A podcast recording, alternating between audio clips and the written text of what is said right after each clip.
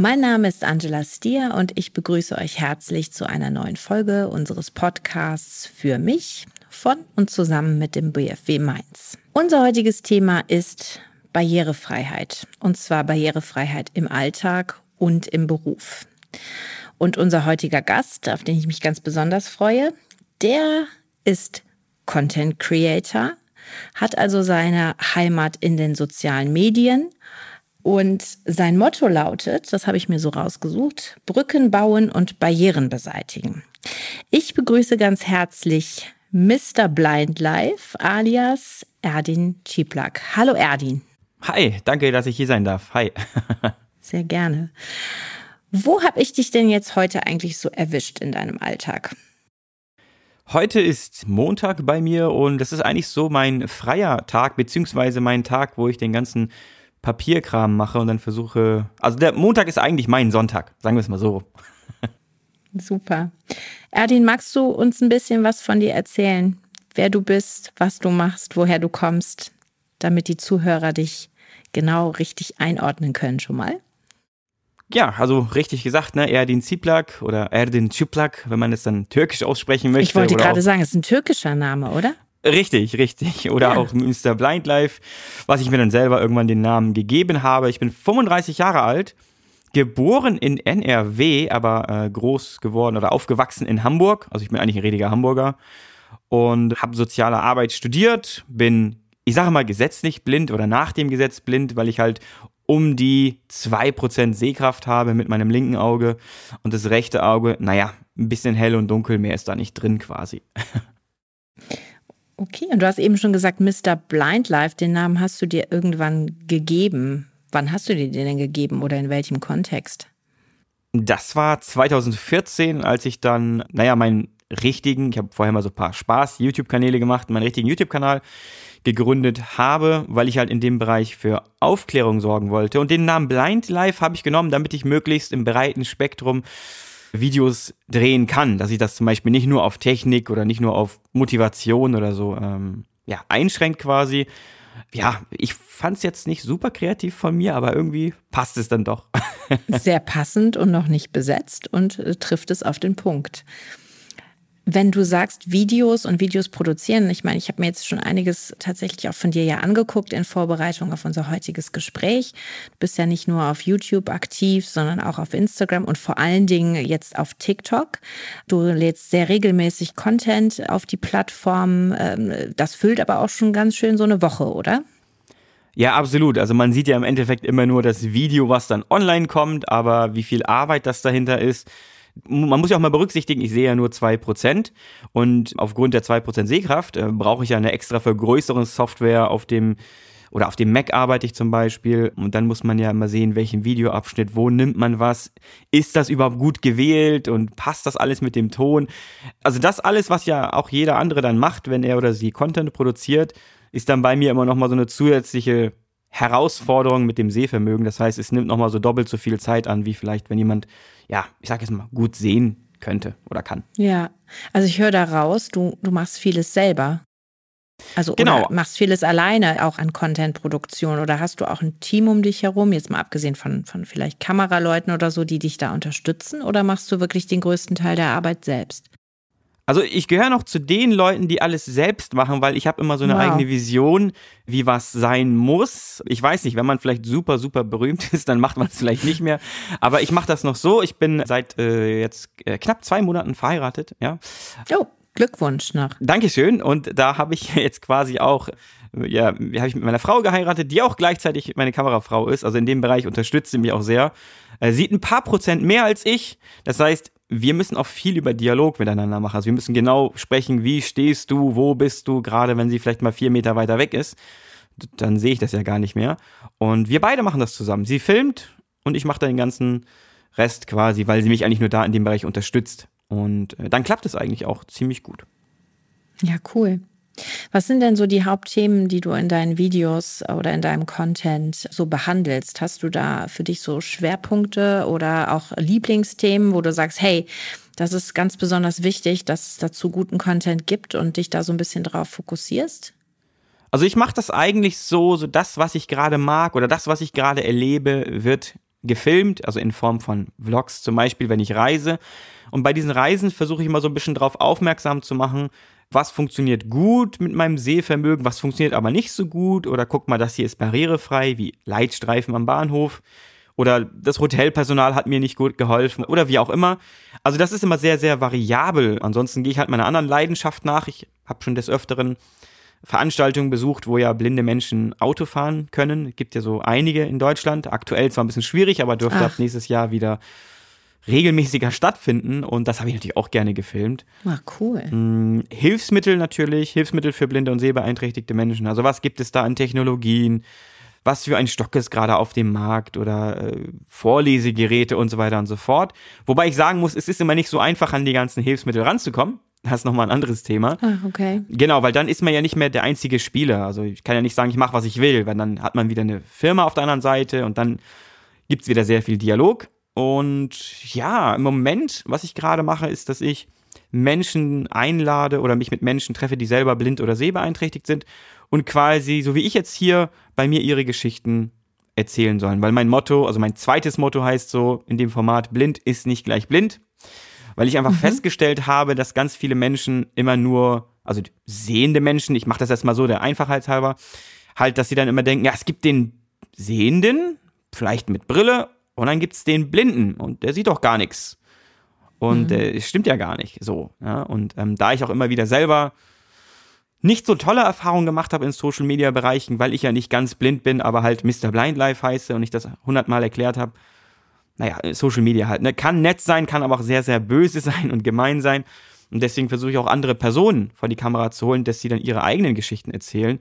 Was sehen sie, was sehen sie nicht, was bedeutet für sie Blindheit, damit ich nicht immer quasi der Fokus für alles bin oder der Maßstab. Ich bin ja nicht der Maßstab. Ich bin ja nur ein Mensch, der einfach versucht, in die Öffentlichkeit zu gehen oder an die Öffentlichkeit zu gehen und hier Aufklärung zu betreiben, wie auch ein paar andere Leute. Aber wir bräuchten noch viel mehr. Ne, so wie dieser Podcast oder andere Podcasts. Wir brauchen einfach noch viel mehr Aufklärungsarbeit in dem Bereich. Und das kann ich auch gar nicht alleine machen. Ich meine, wir sind in Deutschland 80 Millionen Menschen, die hier leben. Und viele davon wissen halt gar nicht, dass blinde Menschen studieren können und äh, Richter sein können zum Beispiel oder Lehrer. Ja, das, ja, das ist ja aber das, was immer unterschätzt wird. Wir denken in einer solchen informationsüberfluteten Welt, wie wir sie haben, dass jeder immer alles weiß. Und ich habe manchmal den Eindruck, dass es genau gegenteilig gerade läuft, dass eben ganz wichtige Informationen dann doch verloren gehen. Und wie du auch sagst, das Thema äh, Menschen vor die Kamera holen und aufklären über auch das Facettenreichtum einer Sehbeeinträchtigung oder einer Erblindung. Das ist ja mindestens schon mal genauso wichtig, wie auch zu sagen, hey, was tangiert euch eigentlich in eurem Alltag und worauf müssen wir achten, wenn wir sagen, wir streben ein inklusives Leben an. Ne? Also das ist ja so das mhm. ganz große Thema, zu sagen, wir müssen irgendwie darauf achten, dass es eben keine Barrieren gibt, ne? sondern eben möglichst in unserem fortschrittlichen Dasein irgendwie alles fluppt, ne? was ja, wie du auch eben gesagt hast, noch lange nicht der Fall ist. Und ich habe das auch in manchen deiner Content-Pieces so beobachtet, was du sagst, wenn du wieder deine Lieblingsthemen begegnest, wo einfach Dinge, so ganz einfache Sachen einfach noch gar nicht vorhanden sind, wo es noch nicht mal so ein Riesenaufwand wäre, barrierefrei zu sein. Ne? Absolut. Also ich muss ja auch sagen, dass man sagt immer, ja, das ist der Blinde, der läuft mit dem Stock herum. Aber bei mir ist es zum Beispiel so gewesen, warum auch unter anderem halt ich diese ganze Content-Creator-Geschichte überhaupt angefangen habe, ist, dass ich ja meine Sehbeeinträchtigung oder meine gesetzliche Blindheit schon mein Leben lang habe. Aber früher zum Beispiel mich immer rigoros gegen den Stock gewehrt habe. Da gibt's ja ganz viele Menschen mit einer Sehbeeinträchtigung, die dasselbe Problem haben. Mhm. Ich habe diesen Stock nicht genutzt, weil ich gesagt habe, ich bin doch nicht blind. Ich sehe doch noch ein paar Meter vor mhm. mir irgendwas. Ja, bis du dann irgendwann auf den Gleisen landest oder im Busch landest, das mir alles schon passiert mhm. ist. Und dann ich irgendwann gesagt habe, ich muss mich mal neu damit auseinandersetzen. Dann habe ich angefangen, diesen Stock zu nutzen, und dann habe ich von Leuten gehört, du bist doch gar nicht blind, lüg doch nicht rum, du hast mich doch gerade gesehen, du bist doch schon selber einen Schritt zur Seite gegangen, als ich mit dem Kinderwagen auf dich zukam und so. Und dann hing ich natürlich so zwischen zwei Welten. Ich so, okay, wer oder was bin ich aufgrund meiner Beeinträchtigung? Und das war echt ein schwieriges Thema. Und ich bekomme immer wieder E-Mails von Menschen, die genau dasselbe Problem haben. Und ich mich jetzt mittlerweile, habe ich halt diesen Weg erreicht, was vor mir natürlich auch schon viele andere geschafft haben. Da habe ich mir an anderen Menschen Vorbilder gehabt quasi, dass ich den Stock immer dabei habe und ich nutze ihn immer dann, wenn ich ihn brauche. Also, also Vor meiner Haustür würde ich ihn jetzt nicht benutzen. Ja, aber für den Fall der Fälle hast du ihn dabei. Genau, wenn ich jetzt zum Beispiel zu einem Bereich gehe, wo mehr los ist, wie ein größerer Bahnhof oder allgemein die Hauptstraße entlang, dann nutze ich den Stock. Aber ich lasse mir auch nicht einreden von Menschen, du musst den Stock immer benutzen oder du darfst den Stock gar nicht benutzen. Ach, das ist einfach ein schwieriges Thema. Da werde ich mal sehr emotional in dem Bereich. Ähm, und das ist halt schlimm. Ich habe früher den Stock vor meiner Haustür zum Beispiel nie benutzt, weil ich wusste, die Nachbarn sehen mich doch. Die, die liebe Oma guckt doch aus dem Fenster hm. und sieht mich einen Tag mit Stock und einen Tag ohne. Dann denkt sie sich auch, was ist denn mit dem falsch? So, und ich kenne viele Leute, die so denken. Und ich denke mir so, was andere Menschen denken, ist doch völlig egal. Das, was für dich richtig ist oder was sich für dich richtig anfühlt oder wie du dich sicher fühlst, so musst du auch unterwegs sein und natürlich ein bisschen das Rechtliche vielleicht berücksichtigen. Also sollte ich vielleicht öfters den Stock nutzen, als ich es manchmal tue. Aber das ist ein anderes Okay, Thema. ja gut, da kommen ja noch ein paar mehr Faktoren dann dazu. Richtig. Ne? Genau. Ja, okay.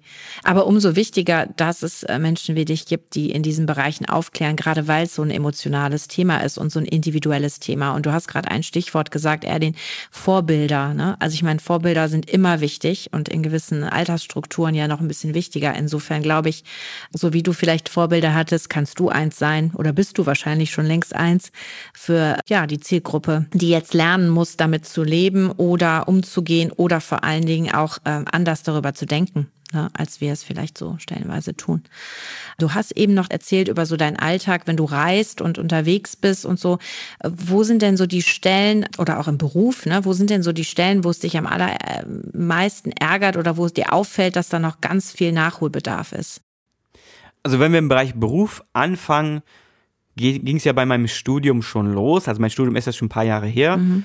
Aber da war ja das Schwierige, also ich war ja auf einer Schule für blinde und sehbeeinträchtigte Menschen und bin dann gegen den Willen der Lehrer, aber das ist ein anderes Thema, äh, habe ich dann studiert oder wollte studieren unbedingt, weil ähm, ich das einfach interessant fand, das Bereich soziale Arbeit und habe dann einfach gemerkt, dass ich quasi der Einzige war oder gefühlt der Einzige, der halt schlecht sehen kann und wie komme ich denn jetzt an meine Rechte? Ich muss sagen, ich hatte einen guten Professor, der in dem Bereich auch sehr aktiv war, also hat mir so ein bisschen geholfen. Aber es war trotzdem schwierig, sich jetzt auch mit seiner ja, Fastblindheit irgendwie durchzusetzen und dann zu jedem Kurs zu gehen und zu sagen, hey, ich kann schlecht sehen, kann ich die Unterlagen vorher haben oder die PowerPoint-Präsentation. Einige Professoren haben gesagt, ja, einige haben gesagt, nee, ist nicht, weil machen wir erst nach der Vorlesung. Und so hatte ich so viel zu kämpfen, weil einfach alles nicht klar geregelt war. Und zum Beispiel, das ist ein Punkt, was ich mir wünschen würde, was äh, in den Universitäten einheitlicher zum Beispiel geregelt wird. So, was hast du denn für mhm. Rechte? Und diese Rechte sollte man auch einfacher kriegen, sowie Zeitzuschlag bei Klausuren. Das ist ja schon so ein Punkt, das ist eigentlich gut geregelt. Aber wie kommst du an deine Unterlagen ran? Oder bekommst du die Unterlagen auch digital? Ist, glaube ich, noch nicht überall so einheitlich geregelt, dass jeder Zugang hat.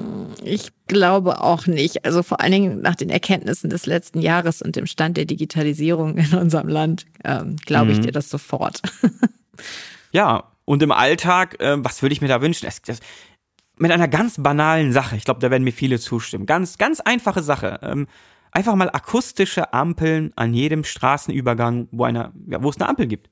Das würde ja schon mal, was die Mobilität angeht, so vieles erleichtern. Ich habe hier vorne bei meiner Haustür einen Straßenübergang, einen kleinen mit einer akustischen Ampel, will ich aber hinten über die große Kreuzung, die hat mehrere Mittelinseln, ist echt eine Riesenkreuzung, das ist nichts. Also da reichen meine zwei Prozent ne? auch nicht aus, dass ich die Ampel erkennen kann. Außer es ist dunkel. Weil dann sehe ich das leuchtendes Rot oder leuchtendes Grün. Ja, und diese Kreuzung meide ich zum Beispiel. Verrückt. Weißt du, wie da so die Entscheidungsgrundlage ist? Ich, ich bin da äh, völlig uninformiert, aber ich meine, das müsste ja eigentlich oder dürfte ja kein Problem sein, alle Ampeln damit auszustatten, oder? Ich habe die Zahlen nicht mehr im Kopf, wie viel sowas kostet. Das ist ja auch nicht billig. Und mhm. ich weiß, dass man sich an den jeweiligen Blindenverein des, des Bundeslandes wenden kann und die versuchen dann gemeinsam oder reichen dann eine Liste ein, wo denn noch die ein oder andere Ampel ergänzt werden sollte. Und nach meinem Wissen, ich bin jetzt kein Experte, ist es halt so, dass die jeweiligen Städte dann auch so einen gewissen Plan haben, aber halt nur bestimmte Ampeln im Jahr oder eine gewisse Anzahl Ampeln im Jahr auch ändern können wegen dem Budget und das, ne, die ganzen Gelder sind ja alle knapp und so. Okay. Deswegen, also mal, ja. mal wieder ein Budgetthema. Ja, okay. Du warst ja zu Gast am BFW Mainz vor ein paar Monaten, glaube ich, und wir haben da zusammen äh, Videos gedreht. Kannst du mir so ein bisschen was über deine Eindrücke erzählen, die du hattest, als du dort zu Gast warst? Wir hatten auf jeden Fall ein sehr schönes Wetter an diesem Tag. Also das war wirklich, also Mainz oder das BFW Mainz hat sich von seiner schönsten Seite gezeigt mit den tollen Blumen, die ich alle nicht unterscheiden kann. Ähm, aber es sah auf jeden Fall sehr, sehr schön aus, auch die Gebäude innen drin. Ich fand es sehr interessant, was mir direkt aufgefallen ist, dass der Leitstreifen äh, direkt in ein Büro führt. Das fand ich sehr interessant. Okay. Ähm, äh, genau, das war halt sehr, sehr witzig, so nach dem Motto, das Weg, den Weg zum Büro findest du direkt. So, da habe ich mich immer so zurückversetzt gefühlt wie in der Schule, wenn ich was angestellt habe, was ich natürlich nie gemacht habe. natürlich nicht, nein. Also sowas halt. Ähm, ansonsten fand ich das halt sehr interessant, dass es echt groß ist, sind ja über mehrere Stockwerke, viele Klassenräume und ich war ja auch in einigen Klassen dann zu Gast und konnte mal das eine oder andere ausprobieren und mitmachen. Was hast du damit gemacht? Welche Klasse war das? Also ich sag mal so, ich habe ähm, eine Gratismassage bekommen. Oh. Also bei den Masseuren oder Physiotherapeuten Richtig. warst du zu Besuch, ja? Mhm. Oder den angehenden Physiotherapeuten, muss man ja sagen. Mhm. Stimmt, bei denen war ich zu Besuch. Ansonsten sind wir noch in einen Raum gegangen, wo ich mir verschiedene Badewannen anschauen durfte. Ich habe jetzt keine Fango-Packung oder ähnliches bekommen, aber da konnte man sich das eine oder andere noch anschauen. Äh, Und natürlich so gewisse äh, Massagetechniken, da gab es so kleine, ich glaube, die waren so mit Reis befüllt. Wie gesagt, kein Experte, mit so verschiedenen Düften und so. Das war echt äh, ein äh, schöner Duftrausch, den man in dem Raum erleben konnte. Und natürlich im Kellerbereich so, wie sieht ein menschlicher Körper aus? Also die, die ganzen Knochen, was gibt es da, was kann man da erfühlen und so weiter und so. Das war einfach, es war einfach sehr viele Informationen, die natürlich in einem Tag auch für mich sehr, sehr viel waren und ich mir natürlich nicht alles merken konnte. Und was natürlich sehr interessant war, ist natürlich, dass, wenn man natürlich nicht in der Nähe wohnt, dass man auch direkt dort ja übernachten konnte, beziehungsweise eine Möglichkeit hatte, ein Zimmer zu bekommen. Und da habe ich auch die Möglichkeit bekommen, mir mal eins anzuschauen, was ich auch sehr interessant fand. Also waren wirklich so, ich durfte quasi einfach überall hingehen, was ich wollte. Natürlich wurde auch ein gutes Rahmenprogramm festgesetzt und das fand ich halt sehr, sehr gut. Spielt so das Thema beruflicher Werdegang eigentlich? Also du hast ja eben gesagt, wenn du so E-Mails bekommst oder Resonanz äh, auf deinen Social-Media-Kanälen, spielt da das Thema Wahl des Berufs oder der Ausbildung eine Rolle? Also fragen dich die Leute so nach einem Rat oder nach deiner Meinung? Es ist eher so, dass ich, wenn dann E-Mails kriege, wo die Leute so enttäuscht sind, dass sie die ein oder andere Ausbildung gemacht haben oder irgendwas studiert haben, aber dann im ersten Arbeitsmarkt einfach keinen äh, Einstieg finden. Sie kriegen keinen Job. Hm. Das ist eher so das, was ich bekomme. Natürlich kann ich auch nicht sagen, warum das so ist ähm, oder warum es speziell bei den Personen so ist, aber das ist eher das. Dann heißt es so, ja, wie mache ich das denn? Was kann ich da machen? Ich komme nicht zurecht. Also eher das Thema Berufschancen oder Einstieg dann in, den, in das wirkliche Berufsleben nach der Ausbildung, ne? Richtig, da kriege ich einfach Mhm. nur verzweifelte E-Mails, wo Okay. ich ja auch nicht alles machen kann. Ne? Ich bin ja kein Berufsberater oder so. Nee, gibt es ja auch andere schwierig. Stellen für. Ja, Ja. ist interessant. Also weil das ja auch so ein, ein, eines der wesentlichen Punkte ist, mit denen wir uns so auseinandersetzen, während nicht nur der Ausbildungsjahre, sondern generell auch was die Berufe an sich anbelangt. Ne? Also jetzt von der Podologin oder Physiotherapeutin, einfach zu schauen, wie sind die Jahre danach und wie stehen die Chancen. Ne? Und da sind einfach so die, das Thema Gesundheitswesen, Gesundheitsberufe einfach ein großes Thema, wo einfach auch ein, ja, eine gute Perspektive gegeben ist. Aber Ja. insgesamt natürlich kann man auch da nicht jeden Beruf mit aufgreifen in der Informationsbreite, ne, die man so hat. Aber es ist auch gut zu wissen, dass es da so einen Schwerpunkt gibt in der Resonanz. Stichwort Community. Wie empfindest du das denn so von der Tonalität, wenn du mit, also du informierst die Leute, du hast sehr unterhaltsamen Content, wie ich persönlich finde. Du hast eine ganz besondere Herangehensweise. Man hat mit einem, sage ich mal, ernsten Thema zu tun. Ne? Also wir sind ja auch immer so, dass wir sagen, oh, jetzt ist ein Thema, da muss man so leicht betroffen sein. Ne? Und du springst das so schön auf. Du machst das so schön, wie soll ich sagen, normal im Sinne von, dass man sagt, ah, guck mal, da habe ich noch gar nicht irgendwie drüber nachgedacht und äh, werde ich das nächste Mal irgendwie besser darauf acht geben. Wie empfindest du den Austausch mit deiner Community? Ist das immer nur positiv oder wie gestaltet sich das so für dich? Das ist eine interessante Frage. Also prinzipiell immer sehr positiv. Also ich kriege sehr viele positive Rückmeldungen. Es gibt dann natürlich auch so negative Rückmeldungen. Also gerade wenn die Leute zum Beispiel in dem Bereich gar keine Ahnung haben und sagen, hä, das kann doch ein Blinder gar nicht oder das geht gar nicht. Also dann merkt man schon anhand deren Antworten, so die haben einfach wenig Wissen. Ich kriege aber auch ganz, ganz, ganz wenig äh, Kritik dann gerne auch mal von blinden Menschen, so, ne, das war jetzt dann doch vielleicht zu witzig oder das würde ich so nicht machen oder was auch immer. Also es kommt von überall alles Mögliche. Also es ist halt super schwierig, es jedem gerecht zu machen. Geht ja auch gar nicht, ist auch gar nicht mein Anspruch. Mhm. Aber in der Regel würde ich sagen, so zu 90 Prozent ist es sehr positiv. Die Leute sind begeistert. Und was ich halt mal sehr schön finde, ist, wenn auch Leute sagen, dass du dich traust, damit an die Öffentlichkeit zu gehen. Und dann sage ich immer, naja, warum sollte man sich das nicht trauen? Oder warum solltest du dich das nicht trauen? Wenn du eh eine extrovertierte Person bist und sowas magst, dann lass dich doch nicht von deiner Beeinträchtigung daran hindern. Ich meine, die Leute müssen doch lernen, dass es blinde Menschen gibt oder Menschen, die im Rollstuhl sitzen oder andere Beeinträchtigungen haben. Und ich gehe dann einfach damit raus und hab Spaß. Und ich meine, hey, wenn ich draußen irgendwas filme, ich sehe doch eh nicht, wie die anderen darauf reagieren. Also zumindest nicht anhand deren Gesichter.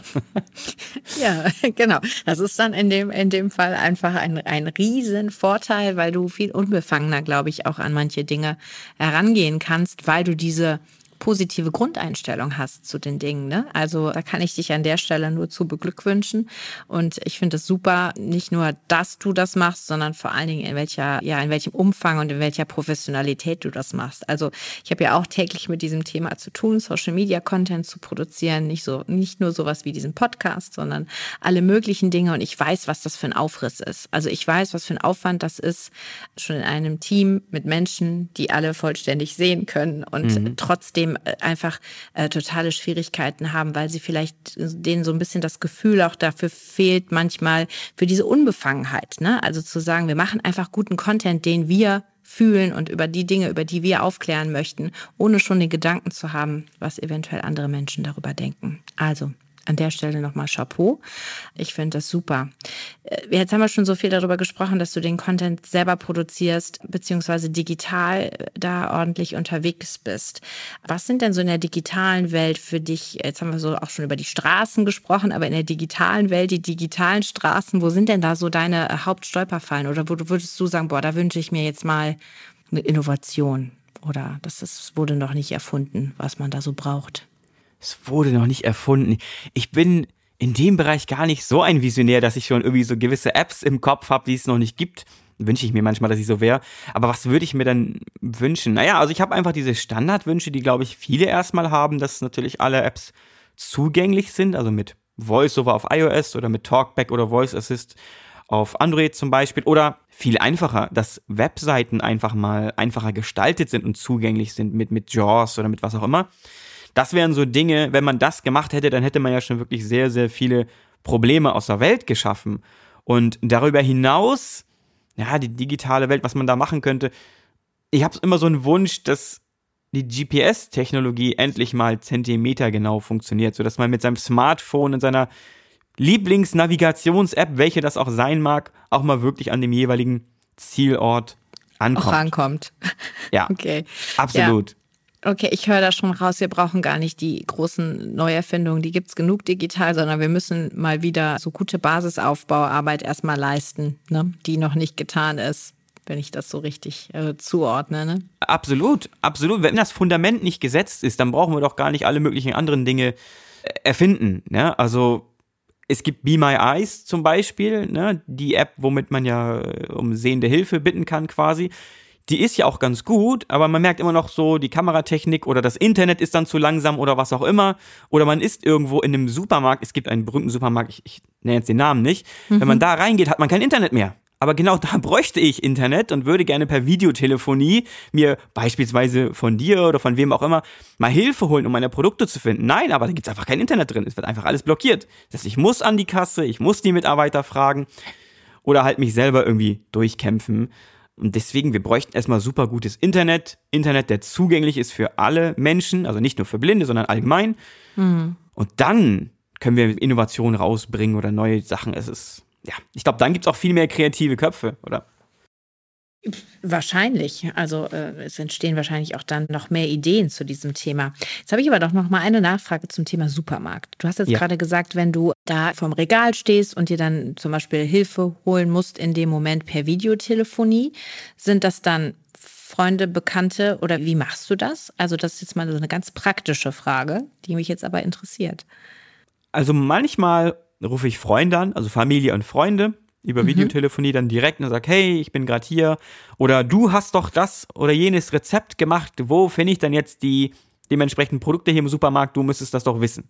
Mhm. Wenn die mal keine Zeit haben, dann nutze ich halt eine andere App, also wie gesagt, Be My Eyes zum Beispiel.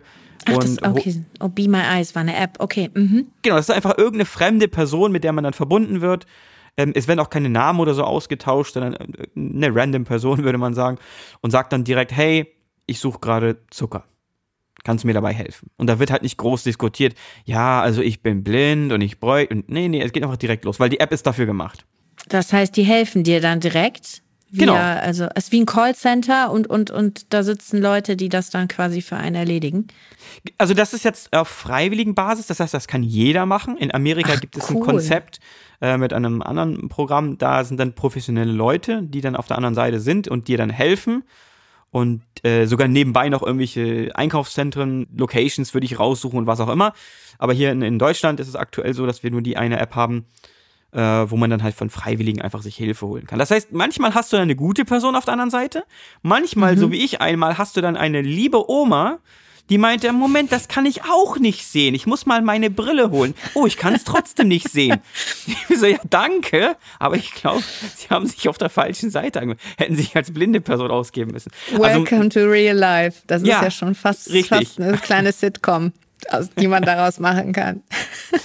Ja, es ist jedes Mal immer eine Überraschung. Äh, und dann hast du noch Leute, die natürlich sagen, ich helfe dir gerne und nebenbei noch 20 Fragen stellen, wie du das dann alles schaffst. Und ich würde es ja gerne beantworten. Aber hey, ich möchte den Gleisabschnitt hier auf 14 äh, Gleis A finden und nicht, wie ich mein Leben bis jetzt gelebt habe. Ich meine, ist nicht böse gemeint, ne? Das finde ich einfach super. Ähm, somit habe ich auch schon Gespräche gehabt, die ich in fünf Minuten beenden könnte, aber weil die Leute so nett waren, hat man mir über 25 Minuten da geredet. Lustig. ja, das ist ja echt lustig. Ach, cool.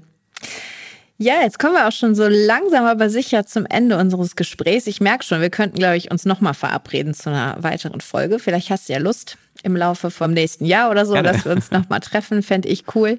Wir haben eben auch so im, im Rahmen unseres kleinen Vorgesprächs, welches wir hatten, nochmal drüber gesprochen, wie wichtig es ist, dass Menschen mit und ohne Handicap zusammen ihr Leben verbringen und das am besten gut informiert in beide Richtungen. Kannst du da nochmal vielleicht aus deiner Perspektive nochmal erzählen, was dir da so am wichtigsten ist für den Alltag, für den Beruf, was du vielleicht im BFW Mainz auch so mitgenommen hast? Das würde mich nochmal zum Abschluss interessieren. Also ich habe ja für meine Videos beim BFW Mainz mit verschiedenen Personen gesprochen. Und das Gute war ja, ich habe ja mit Menschen, also ein Kurzinterview geführt, die halt eine Sehbeeinträchtigung haben und Menschen, die jetzt gar keine Sehbeeinträchtigung haben. Ich wusste dann auch nicht mal, ist diese Person jetzt blind oder ist, dann fragt man einfach direkt. Ne? Ich muss es ja wissen. Und die so, ja nee, ich kann noch ganz gut sehen oder ich habe gar keine Beeinträchtigung und bin dann mhm. hier mit in der Klasse und mache dieses und jenes. Und das fand ich einfach gut, weil man soll mich nicht falsch verstehen. Wir brauchen immer noch meine Meinung. Wir brauchen immer noch ähm, Institutionen, die sich auch spezialisieren auf Blindheit und Sehbeeinträchtigung. Wir brauchen aber auch Institutionen, wo man als blinder Mensch hingehen kann, die jetzt nicht darauf spezialisiert sind. Und wir brauchen Institutionen, die beides aufnehmen und verarbeiten können. Also blinde, sehbeeinträchtigte und sehende Menschen man braucht einfach eine Plattform, wo man sich begegnet. Und das wäre schön, wenn man sich vor dem Berufsalltag schon begegnet. Also beispielsweise wie beim BFW Mainz, dass man da schon miteinander in Kontakt kommt, Freundschaften schließt. Weil ich hatte ganz früher nur blinde Freunde und naja, man ist dann schon meiner Meinung nach in gewissen Gesprächsthemen, man würde jetzt nicht über das Ingenieurswesen sprechen, also eher so ein bisschen eingeschränkter, also wie so in einer, in einer eigenen Bubble, ne? Dann wahrscheinlich. Genau, genau. Später, das, ne? Mhm. Richtig. Und dann, dann redest mhm. du halt nicht über gewisse Themen, so wie Medi Arzt, Allgemeinarzt. Aber wenn du jetzt irgendwie mit Sehnen befreundet bist, die haben dann später vielleicht Medizin studiert oder was auch immer. Und dann hast du Freunde, die sind Ärzte, du hast Freunde, was auch immer. Und dann hat man auch ganz andere Gesprächsthemen. Man muss halt aus seiner Bubble rauskommen. Und das fand ich halt beim BFW Mainz interessant, dass das so ist, zumindest mein Eindruck, ne? Also was ich da gemacht habe. Und das finde ich halt auch wichtig dann, dann für später, dass man in diesem Bereich einfach offen wird. Und dass man natürlich, das ist super wichtig, dass man auf Augenhöhe miteinander kommuniziert. Also Menschen mit und ohne Behinderung. Das ist halt ganz, ganz, ganz, ganz wichtig, weil wir Menschen mit Behinderung oder mit Beeinträchtigung können auch sehr, sehr vieles leisten. Wir müssten vielleicht einen anderen Weg gehen als jemand, der keine Beeinträchtigung hat. Oder wir sind mhm. vielleicht langsamer unterwegs oder vielleicht sogar schneller aber wir können auch das eine oder andere schaffen und das ist halt ganz, ganz wichtig und da ist mein Appell auch an die ZuhörerInnen hier, dass, wenn ihr euch da manchmal vielleicht so ein bisschen, ah, ich weiß nicht, ob ich das schaffen kann oder nicht. Doch, natürlich, warum solltest du das nicht schaffen können? Das ist halt super, super wichtig. Man muss an sich glauben. Ich habe früher auch nicht an mich geglaubt. Ich sag, nee, schaffe ich nicht. Oh, wie soll ich denn jetzt mit Sehenden zurechtkommen? Nee, ich kann keine Videos machen. Ja, probier es einfach, mach's einfach. Ich war früher ein super schüchterner Mensch. Glaubt mir kein Mensch. Was hat denn da den Switch ergeben? Also, wo kam denn da so, sag ich mal, die Kehrtwende, dass du aus der Unsicherheit heraus jetzt heute der bist, der du bist? Eben alles andere als unsicher. Also in meiner blinden und sehbeeinträchtigten Schule war ich halt extrovertiert. Diese Bubble, ne, mhm. ne, diese Glaskugel, war alles top. Dann habe ich angefangen zu studieren und da war ich der introvertierteste Mensch überhaupt, weil ich wusste nicht, wie erkläre ich denen meine Sehbehinderung, meine Sehbeeinträchtigung oder wie mache ich das jetzt? Und das, die waren alle so super fit in ihrem Leben, sind überall hingelaufen und kannten sich schon perfekt auf dem Campus aus und ich war da so, so ich habe mich so richtig klein gefühlt. Und das hat dann so ein paar Jahre gedauert mit meinem Auslandssemester und und und, dass ich irgendwann gelernt habe, Moment mal, wenn du wieder extrovertiert und richtig cool sein möchtest, musst du erstmal deine eigene Beeinträchtigung verstehen. Weil mhm. ich bin mhm. zwar damit geboren, aber das bedeutet nicht, dass ich auch genau weiß, ja, ja, ich sehe zwei Prozent, das ist so und so. War bei mir nicht so. Und das habe ich dann quasi gelernt.